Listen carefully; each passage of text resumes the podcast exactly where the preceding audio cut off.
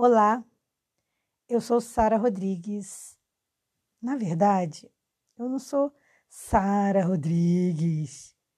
Mas se você for pesquisar a fundo, eu deveria ser Rodrigues duas vezes. Calma que eu vou explicar. É que sobrenome tem tudo a ver com o tema do podcast de hoje. A gente vai tirar grandes lições disso aí. Ficou curioso? Eu também tô. Vem comigo.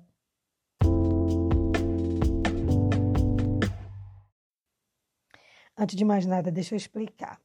Eu brinquei que eu não sou e ao mesmo tempo sou Rodrigues, porque no meu registro eu não carrego Rodrigues, porque meus pais ali estavam se divorciando quando eu nasci e aí acabou que eu entrou no meu registro o sobrenome do meu avô, que não é Rodrigues.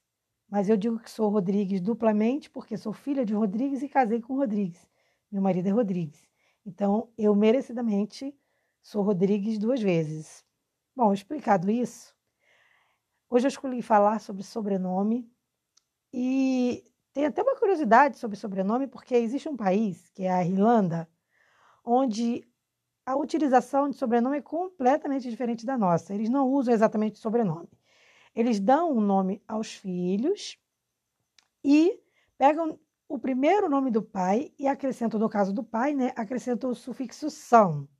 Então fica o nome da criança com mais o, o primeiro nome do pai e o Sam. Então, um exemplo: se, se, a criança se chamar Agnar e o pai se, chama, se chamar Bjorn, então seria Agnar Bjornsson. Deu para entender? Então, eles usam um método completamente diferente do nosso para dar nome aos seus filhos. E essa é um é uma diferença né, do, do povo irlandês, que além da grande diferença daqueles lindos olhos azuis, cabelos loiros, que eles têm, que os fazem ser reconhecidos onde estiverem. Bom, as brincadeiras à parte, qual é o seu sobrenome? Você já parou para fazer uma pesquisa sobre o seu sobrenome para entender de onde vem o seu sobrenome? O que, que ele significa? E qual é a importância do nosso sobrenome? Será que é, isso faz alguma diferença? O que, eu tenho que entender sobre o meu sobrenome? No século XII, os europeus eles tinham assim um costume de dar nome para seus descendentes. Então, pela, pelo próprio isolamento ali da sociedade feudal, ninguém se preocupava em dar sobrenome, não. O nome bastava. Só que com o aumento da população, obviamente, foi se fazendo necessário separar, porque imagina, você ia vender uma, uma terra e uma pessoa estava com o mesmo nome da outra. Como é que ia ser isso? Então aí foi quando começou a surgir sobrenome. Mas nem todo sobrenome vem diretamente de ser parente de alguém, não. Por exemplo, tinha pessoas que recebiam o nome de Rocha porque estava ligada ao lugar que ela morava, porque era um lugar que tinha muito rochedo, pedregulho, entendeu? Então é, aí ela recebeu o nome de Rocha. Engraçado, né? Então o sobrenome foi virando uma forma de separar, de distinguir de que família aquela pessoa era.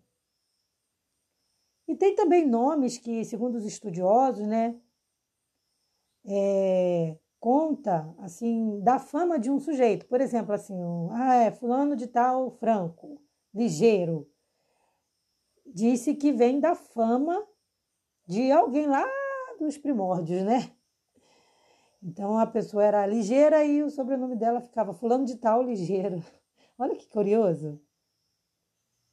E tem também os sobrenomes por profissão, né? Então, por exemplo, Schumacher. Schumacher, não sei se você sabe, vem do sobrenome, vem, vem do significado sapateiro. Beckman, Bockman, vem de livreiro. Olha que curiosidade, né? Então, assim, sobrenome, ele realmente acaba tendo uma importância muito grande hoje em dia, porque nos classifica, né, como sendo de uma linhagem, de uma família. Mas existe um sobrenome muito mais importante do que qualquer um outro. No livro de Isaías 45, verso 4, traz uma passagem muito curiosa sobre sobrenome. Diz assim: Por amor de meu servo Jacó e de Israel, meu eleito, eu te chamei pelo teu nome, pus o teu sobrenome, ainda que não me conhecesses. Olha que lindo, né? Então, Deus dando um sobrenome. Às vezes a gente não gosta muito do nosso sobrenome, às vezes a gente não tem ligação direta nenhuma com o nosso sobrenome, a gente não se identifica. Mas Deus ele tem um sobrenome para todos nós, que é o sobrenome que ele escolheu para cada um, né? Então a gente tem que ter um sobrenome, além do que a gente recebe quando a gente é registrado, a gente tem que ter um sobrenome que Deus nos, nos colocou. E é esse sobrenome que a gente tem que valorizar, mais do que qualquer outra coisa.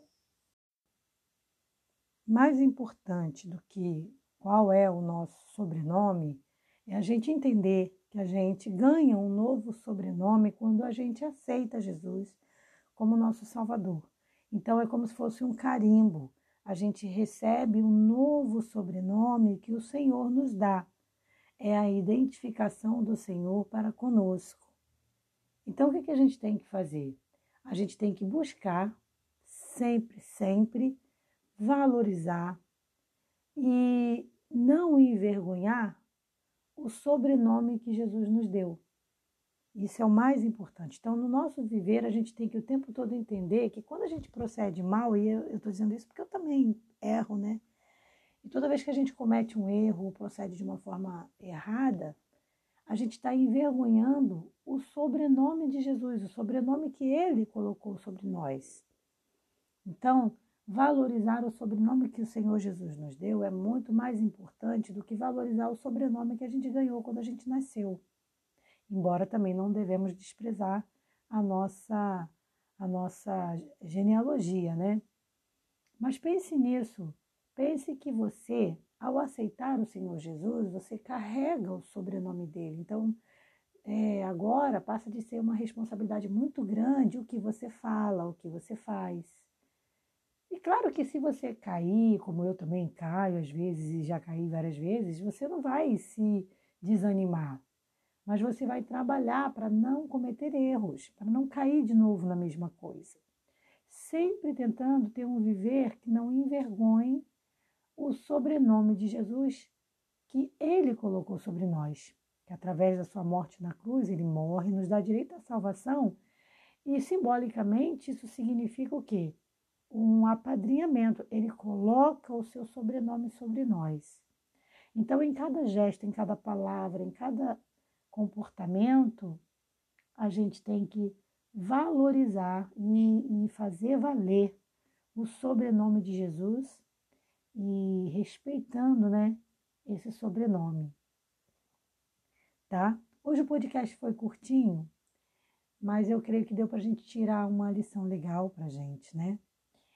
E eu deixei um vídeo novo também lá no canal do YouTube, com uma meditação guiada que é específica para você dar uma atenção especial à sua respiração. Então a gente pratica a respiração diafragmática. E eu, antes de gravar, estava tendo um, uma leve ansiedade e fiz a meditação sempre, como sempre, funciona maravilhosamente bem. Então eu aproveitei e fiz essa meditação para vocês lá. Então, se você sofre com ansiedade, se você se percebe muito ansioso, muito ansiosa, visita meu canal do YouTube e participa lá, se inscreva no canal, deixa lá o seu like e participa da meditação guiada. Você vai gostar. Tem muita coisa lá, tem várias meditações para você escolher, tá? E você acalmar seu espírito, acalmar, acalmar sua alma aí com uma meditação guiada, inspirada na palavra de Deus, que é o mais gostoso, né? Tá bom? Eu vou ficando por aqui. Um forte abraço e até o nosso próximo podcast. Paz.